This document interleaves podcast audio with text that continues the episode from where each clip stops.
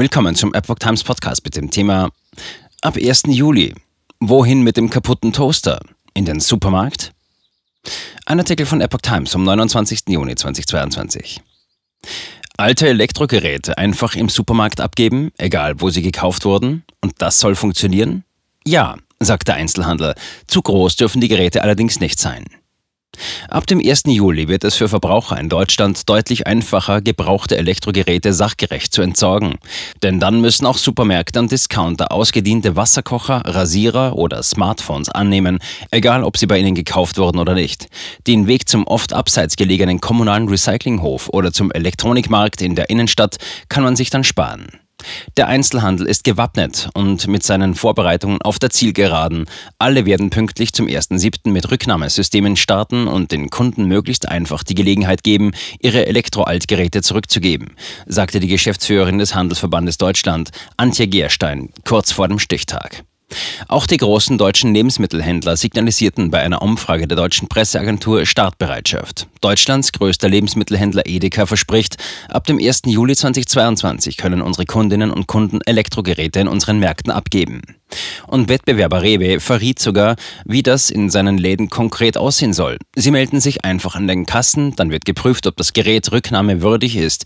Die Geräte würden danach fachgerecht entsorgt. Das gleiche gilt den Angaben zufolge auch für Netto und Penny, die Discount-Töchter der beiden Handelsriesen. An der Kasse abgeben.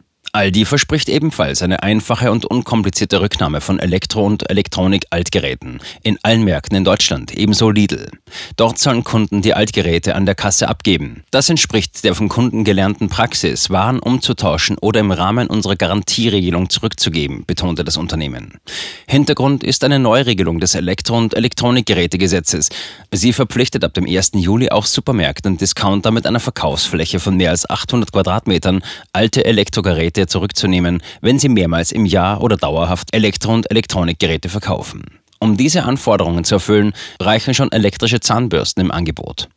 Konkret müssen die Händler künftig Altgeräte mit Abmessungen bis zu 25 cm Kantenlänge, also etwa Wasserkocher, Rasierer oder Smartphones, auch ohne Neukauf eines Geräts annehmen. Die Rücknahmepflicht ist allerdings auf drei Geräte pro Geräteart beschränkt. Bei größeren Geräten wie Computern oder Fernsehern besteht die Rücknahmepflicht nur beim Kauf eines neuen Geräts der gleichen Art.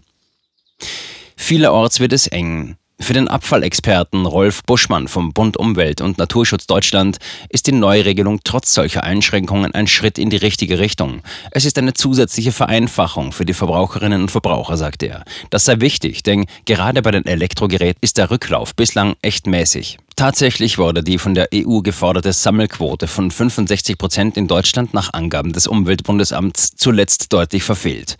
Erreicht wurden 44,3 Prozent. Auch 2020 dürfte sich daran nicht viel geändert haben, heißt es in der Branche. Wir brauchen deshalb tatsächlich viel mehr Abgabemöglichkeiten im Handel, sagt Bund-Experte Buschmann.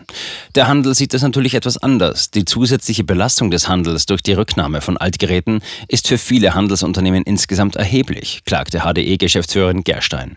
Oft seien gerade in städtischen Lagen ohnehin nur kleine Lageflächen vorhanden. Wenn diese jetzt auch noch für die Lagerung von Elektroaltgeräten genutzt werden müssen, wird es vielerorts eng.